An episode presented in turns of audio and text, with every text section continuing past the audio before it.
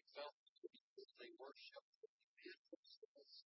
Even that at the end, after his breakfast, after meeting Jesus, after witnessing this, Matthew says,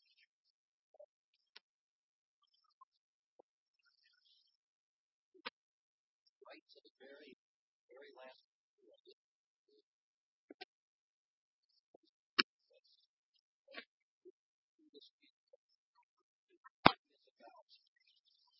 is doing more.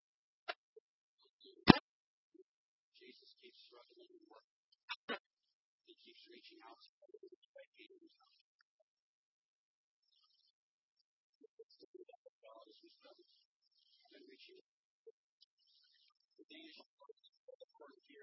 tells the story of a young when they're walking home late, dark forest of the synagogue. This is no movement.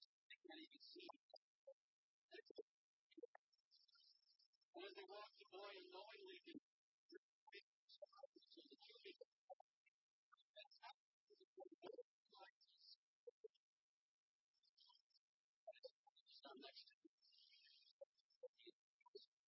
And in panic, he followed his father in the woods, and he calls him false, and he becomes virtually hysterical.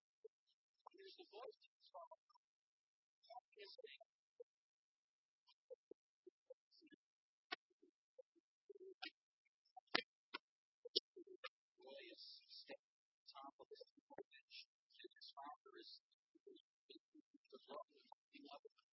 begging the silhouette of the sun against the very dark night sky.